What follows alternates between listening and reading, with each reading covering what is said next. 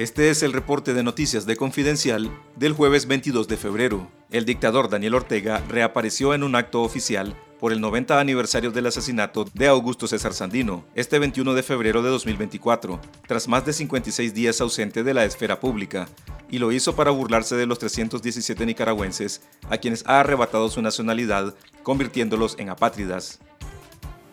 Como eso que han dejado de ser nicaragüenses están ahora eh, en los Estados Unidos ahora son yanquis. Eh, son yanquis, se sentir muy contentos de ser yanquis. Otros están en España, se sienten españoles, eh, muy contentos de ser españoles. Ya deben hablar hasta como españoles ya, seguro.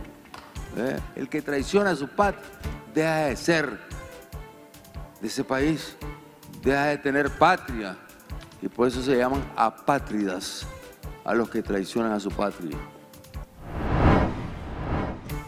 Miriam del Socorro Matus, conocida popularmente como Doña Coquito o la abuelita vandálica, falleció a sus 84 años este martes 20 de febrero. Doña Coquito se volvió un símbolo de la protesta cívica en 2018, cuando regaló a las madres de asesinados y presos políticos el agua que llevó a vender a las afueras del seminario Nuestra Señora de Fátima, donde se realizó el fallido diálogo nacional. La anciana falleció en el Hospital Fernando Vélez Páez a causa de un infarto, según contó la familia de Doña Coquito al diario La Prensa. Su muerte ha causado conmoción en quienes la conocían. En septiembre de 2018, Doña Coquito fue arrestada y llevada al Chipote, mientras participaba en una de las últimas marchas que se organizaron en Nicaragua, pero fue liberada horas después. Doña Coquito fue uno de los rostros de la rebelión de abril más reconocidos del país. Sin embargo, el reconocimiento público la volvió en un foco de la represión orteguista.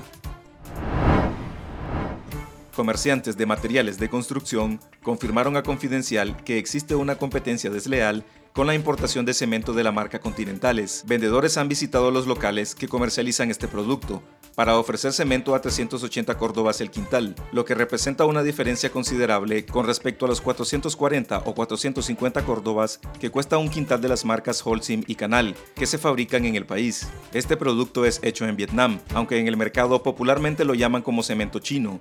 Llegó a Nicaragua importado por la empresa Alfa Internacional, cuyas oficinas están ubicadas al oeste del kilómetro 16 y medio de carretera a Masaya. Alfa Internacional importó al mes 120 mil toneladas de cemento, aprovechando ventajas otorgadas por el gobierno, lo que permite vender el quintal 30 o 40 córdobas más barato que las otras marcas que tienen presencia local, dijeron a Confidencial fuentes del mercado que pidieron permanecer en el anonimato. Otra fuente que conoce los detalles de la operación señaló que Alfa Internacional está bajo la tutela de Laureano Ortega Murillo, hijo de la pareja presidencial, y que el cemento chino se usará para los proyectos públicos y al mismo tiempo se lo venderán a los comerciantes mayoristas, desarrolladoras y constructores. La organización Priyanka Community Foundation denunció que al menos 643 manzanas de tierras indígenas de la comunidad Mayagna Santa Clara, en el Caribe Norte, fueron vendidas entre el 29 de noviembre de 2023 y el pasado 12 de febrero de 2024, por manipulación y presiones a los comunitarios por parte de los líderes indígenas designados por la dictadura. En un comunicado, advierten que en los últimos meses se ha detectado un aumento de casos en la invasión de tierras, legitimados y avalados por la imposición de líderes que figuran como los tomadores de decisión en los territorios. También denuncian que el tránsito no autorizado, intimidante y abusivo de colonos en las comunidades que se desplazan hacia el oeste del río Guagua ha aumentado. Estos territorios pertenecen a Huanquituitas Barraya, ubicado en Guaspán en el Caribe Norte. La violencia en los territorios indígenas vive en aumento desde hace años, se estima que más de 70 miembros de estas comunidades han sido asesinados de forma violenta desde 2013, mientras otro centenar han sido víctimas de secuestros, violaciones sexuales y desplazamientos forzados.